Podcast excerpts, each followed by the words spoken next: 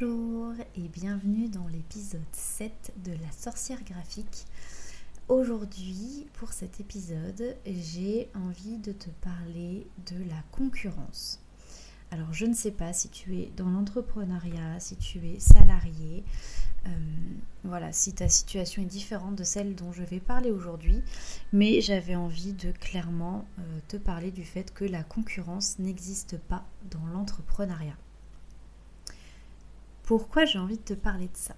Alors, euh, en fait, je suis intimement convaincue que la concurrence dans le monde entrepreneurial en général n'existe pas et qu'il y a de la place pour tout le monde. Euh, chacun ayant sa propre personnalité, du coup, chaque entreprise, donc que ce soit micro-entreprise ou chaque, euh, voilà, chaque création dans l'entrepreneuriat, chaque entreprise est différente parce que du coup, la personne qui la gère ne sera jamais la même qu'une autre personne. Chacun est unique, chacun a sa propre personnalité. Nous sommes toutes et tous uniques. Et c'est ça en fait qui va faire notre différence et qui va faire que euh, chaque entreprise sera différente. Surtout dans la vente de prestations de services. Après voilà, c'est pas un cas euh, euh, généralisé, mais voilà, pour la prestation de services, généralement c'est encore plus vrai je ne sais pas trop si ça se dit, mais c'est encore plus le cas, en tout cas. Néanmoins, en dehors des, entrepreneurs, entrepreneurs femmes, entrepreneurs hommes, certaines activités sont quand même plus soumises à des difficultés pour se démarquer que d'autres. Par exemple, euh, tu ne peux pas te permettre en fait de te lancer sur le marché entre guillemets de ton domaine sans avoir regardé ce qui se fait dans ton activité attention, hein, je, ne te dis pas du tout de te, lancer, de te lancer dans une étude de marché sur plusieurs mois pour étudier tes concurrents, bien que ça ne fasse jamais de mal, concurrents bien entre guillemets. Mais voilà, le, but c'est de ne pas foncer tête baissée pour autant, sans quelques recherches, sans quelques réflexions, avant de, bah, avant de te lancer.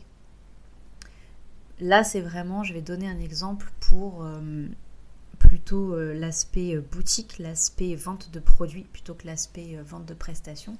Mais par exemple, si tu as envie d'ouvrir un commerce, je vais prendre un commerce de produits en vrac par exemple, parce que c'est quelque chose qui fort heureusement se développe de plus en plus. Donc si tu as envie d'ouvrir un commerce de produits en vrac et qu'un autre commerce avec la même activité existe déjà ou a ouvert ensuite, enfin un peu après, dans la même rue, c'est bien du coup de te renseigner sur ce que cette boutique, ce que ce commerce va proposer. Euh, même dans ce type de cas, cela dit, je suis quand même persuadée que la clientèle peut complètement s'intéresser à ton commerce, à toi, euh, même si euh, l'autre propose la même chose. Mais si tant est que tu choisis de vraiment en fait mettre en valeur qui tu es vraiment, ta personnalité, de mettre en valeur voilà, qui tu es, quelles sont euh, les, valeurs, ta vision en fait vraiment forte de ce pourquoi tu fais cette activité et de promouvoir du coup ce qui va faire ta singularité. Euh, par exemple un service signature. Alors je vais dire n'importe quoi, mais euh, par exemple tu fais, tu as un commerce de produits en vrac et en plus tu vas proposer la livraison à domicile. Voilà, alors que ton concurrent il va pas le faire tu proposes euh, vraiment la livraison euh, bienveillante euh, en vélo et, voilà, ça peut, être, ça peut être quelque chose de pas mal du tout. Donc du coup, que ce soit dans la vente de produits ou dans la vente de services, en fait, pour moi, il n'y a pas de concurrence dans le sens où la meilleure différenciation possible, c'est d'être toi, c'est de te laisser la place pour être authentique dans ta communication, pour être authentique dans ton activité.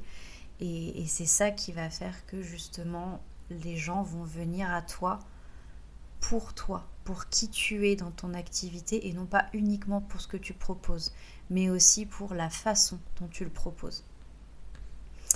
Du coup, ça me fait aussi rebondir sur euh, une autre idée qui circule, une autre fausse idée qui circule sur l'entrepreneuriat, qui, euh, qui est quelque chose qui me dérange aussi un petit peu. Et j'en avais déjà parlé un petit peu sur Instagram, donc si tu me suis également sur Instagram, tu l'as peut-être déjà vu. Mais euh, en plus de se dire du coup que la, concurrence pardon, est souvent féroce, ce qui moi, ce que je pense, n'est clairement pas le cas, c'est clairement une fausse idée qui se répand. Euh, on a aussi souvent tendance à se mettre dans la tête que ce qu'on doit proposer, ce qu'on va proposer, doit être unique et innovant.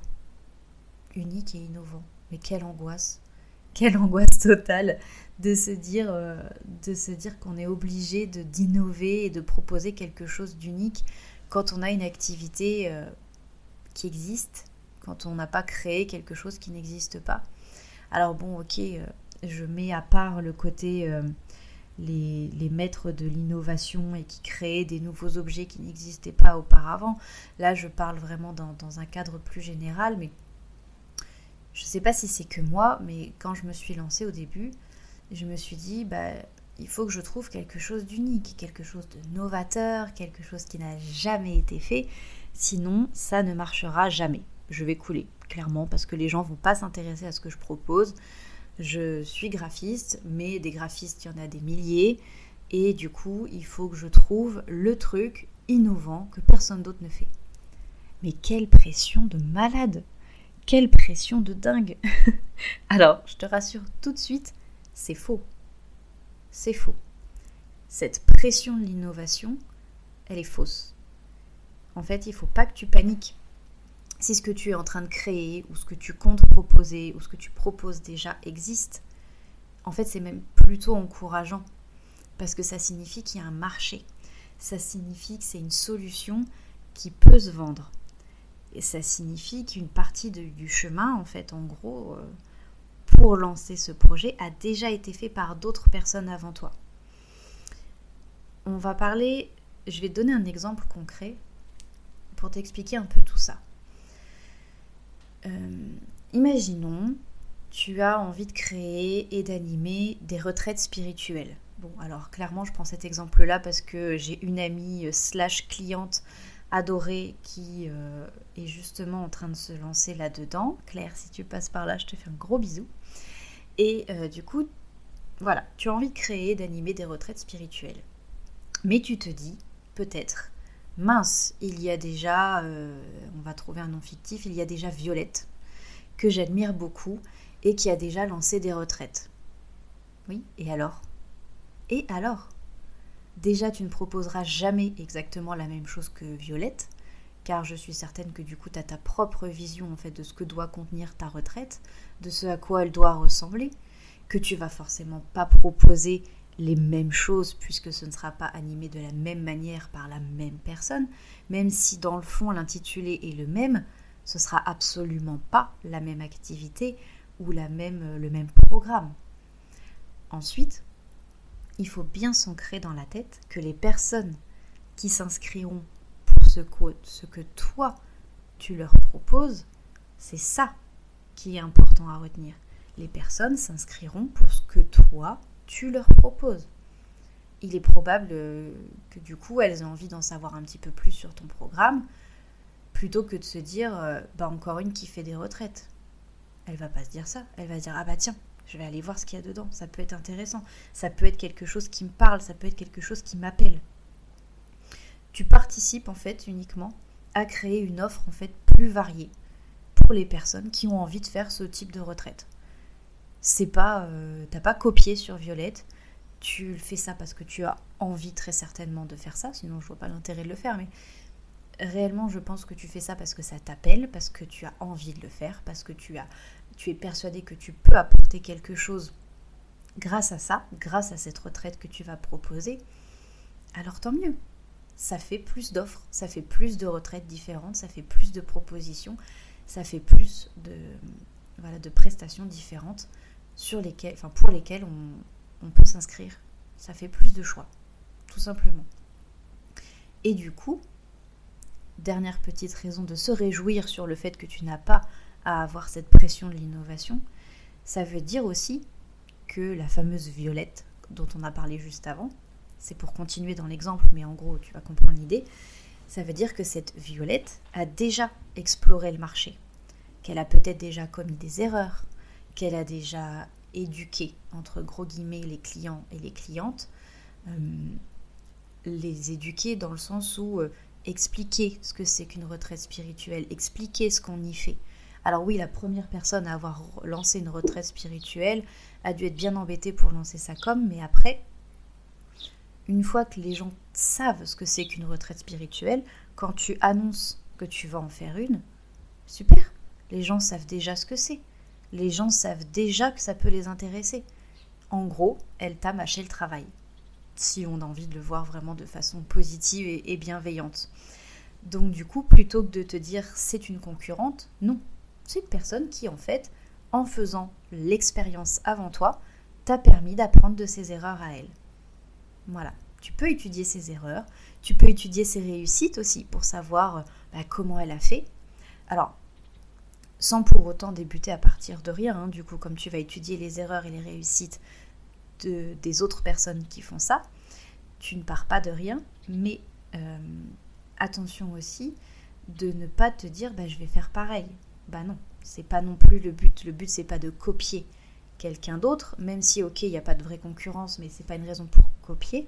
Le but c'est d'inspirer, enfin de t'inspirer pardon de ce qui a déjà été fait pour l'adapter à toi, pour que ta communication, pour ce que tu proposes soit authentique vraiment authentique, que ça te ressemble, qu'on sente tes valeurs à travers ça et que ta, ta personnalité vraiment soit euh, au cœur de ce, que tu, de ce que tu proposes.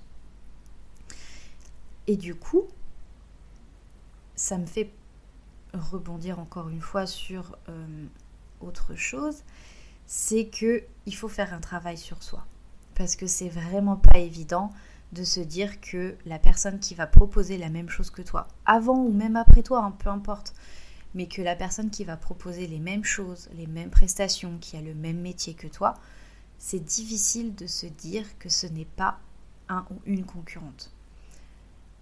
Voilà, après c'est un travail sur soi, c'est pas facile. Euh, même moi je suis encore au stade où j'ai vraiment parfois besoin de travailler là-dessus.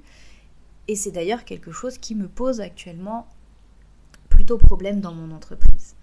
Parce que, et du coup là je vais me, confier un petit peu, mais tu vas peut-être te retrouver dans mes mots, mais en gros j'ai un gros problème, je me compare aux autres. C'est humain, hein, c'est complètement inné. Tu te compares aux autres par définition depuis tout petit, même dans la, plus petite enfance, tu te compares. Hein. Euh, voilà, c'est comme ça, c'est humain, c'est socialement parlant, c'est un peu le, rite de passage. Hein. Tu te compares aux autres pour voir si tu es aussi bien, si tu es moins bien, si tu es mieux. Tu te, tu te, compares aux autres pour, pour savoir si, si c'est normal, si toi tu es dans la norme, si au contraire tu ne l'es pas, ou enfin voilà, même tout petit, c'est quelque chose qui se fait. On est, on est comme ça. Voilà. Après, pour ne plus se comparer, c'est un vrai travail. Mais voilà, moi c'est un problème du coup dans mon entreprise parce que je me compare aux autres, mais surtout parce que du coup, ça ralentit clairement mes avancées. Ça me démotive en fait parfois. Euh, par exemple, une consoeur graphiste. Alors j'aime bien dire consoeur parce que j'étudie vraiment de près ce que mes euh, euh, amis slash consoeurs slash sorcières, sorcières graphistes font. Et du coup, imaginons, une consoeur graphiste sort un template qui ressemble beaucoup à l'idée que je venais d'avoir, ou qui ressemble beaucoup à quelque chose que j'ai fait ou que j'avais envie de faire. Ben, je me mets à douter de moi.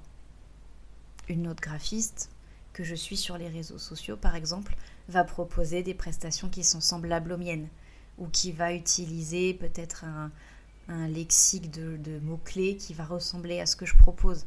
Ça me donne des sueurs froides une autre consoeur euh, va sortir une formation sur le même thème que celle que moi je suis en train de rédiger et celle que moi je prépare depuis des mois. Ça c'est le cas, hein. j'ai deux formations au cours de rédaction et j'ai euh, il y a trois quatre consoeurs qui ont sorti des formations un peu sur le même thème. Mais c'est le marché, ça me donne juste envie de tout plaquer, mais c'est le marché. Donc euh, bien sûr je ne plaque pas tout hein, pour, pour le coup, mais mais c'est vrai que sur l'instant, je me dis, mais ça va être tellement bien ce qu'elles font elles. Pourquoi ce que moi je vais faire, ça va être mieux? Pourquoi je m'embête à le faire? Pourquoi je m'embête à écrire, à rédiger, à, créer des identités visuelles pour des formations qui vont peut-être être moins bien. Bah ouais, mais on peut pas réfléchir tout le temps comme ça en fait, c'est pas possible. C'est pas possible parce que sinon on ferait rien. Mais c'est plus fort que moi, je me compare. Et pourtant, je suis vraiment convaincue qu'il n'y a pas de concurrence dans l'entrepreneuriat, qu'il y a de la place pour tout le monde, que tout le monde amène sa propre personnalité dans son entreprise, dans sa formation, dans ses prestations. Mais quand il s'agit de me le faire rentrer dans la tête à moi, pour mon cas à moi, c'est toujours très difficile. Alors après, voilà, c'est le principe. Hein. C'est toujours facile de donner des conseils, mais pour les suivre soi-même, après, euh, hein, c'est toujours compliqué. mais bon, voilà. Du coup, ben, je travaille. Je travaille fort sur moi pour ne plus me comparer. Et, et le pire, c'est qu'en plus, je suis super heureuse de voir mes, mes consoeurs et mes copines graphistes qui réussissent, de les voir réussir sur les réseaux, de voir qu'elles les vendent leur formation, de voir qu'elles font des merveilleux templates que j'utilise même moi pour la plupart. Euh, ça m'arrive de les utiliser parce que je trouve que leurs templates ils sont hyper bien faits, donc des fois j'ai même pas envie de m'embêter à faire les miens. Et, même les outils des fois qu'elles proposent. Et, puis voilà. Et ça m'arrive aussi d'acheter leur formation. Euh, alors pas celles sur lesquelles moi je travaille, mais pour apprendre d'autres choses, parce que j'aime bien aussi me former à des nouvelles choses que je connaissais peut-être pas, ou peut-être pas de cette manière-là, etc.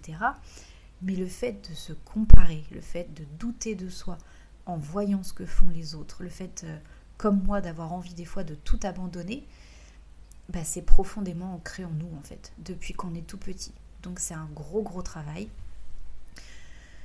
Moi, j'ai choisi de travailler là-dessus. J'ai choisi de travailler sur d'autres choses aussi. Mais, euh, mais voilà, c'est pas tous les jours facile. C'est quelque chose que j'essaye de faire et j'espère que tu le fais aussi. Mais voilà, du coup, je vais me le dire pour moi, mais je vais le dire aussi pour toi. Il est inutile de se comparer aux autres. Je le répète, il est inutile de se comparer aux autres. Tout simplement parce que ce que tu feras toi, ce sera tout aussi bien, étant donné que ça viendra de toi, que ce sera fait avec le cœur, que ce sera fait avec ta personnalité. Et clairement, pour finir un petit peu du coup sur euh, une note qui est quand même très positive, ce n'est pas parce qu'une femme entrepreneur ou parce qu'une femme de manière générale réussit que cela laisse moins de place à une autre femme. Vraiment, une femme qui va accéder au succès, tant mieux, c'est même une super nouvelle, parce que ça crée plus de place pour nous toutes, pour nous toutes, pour les entrepreneurs aussi de manière générale. Les entrepreneurs qui réussissent, ça montre l'exemple. Les entrepreneuses femmes qui réussissent, ça inspire les autres, ça donne envie de réussir. Ça donne pas envie de se comparer, ça, as juste envie de te dire, moi aussi j'ai envie d'en être là. Moi aussi j'ai envie d'en arriver là et moi aussi j'ai envie de faire ma place dans, le monde de l'entrepreneuriat ou de faire ma place dans le monde en général. Donc ça peut être que positif. Pourquoi se comparer? Pourquoi penser qu'il y a de la concurrence? Alors qu'en fait, une femme qui va réussir, bah ça va ça va tout simplement inspirer les autres. Donc voilà, ça ne peut faire que du bien. C'est fini pour l'épisode d'aujourd'hui. J'espère que ça t'a plu.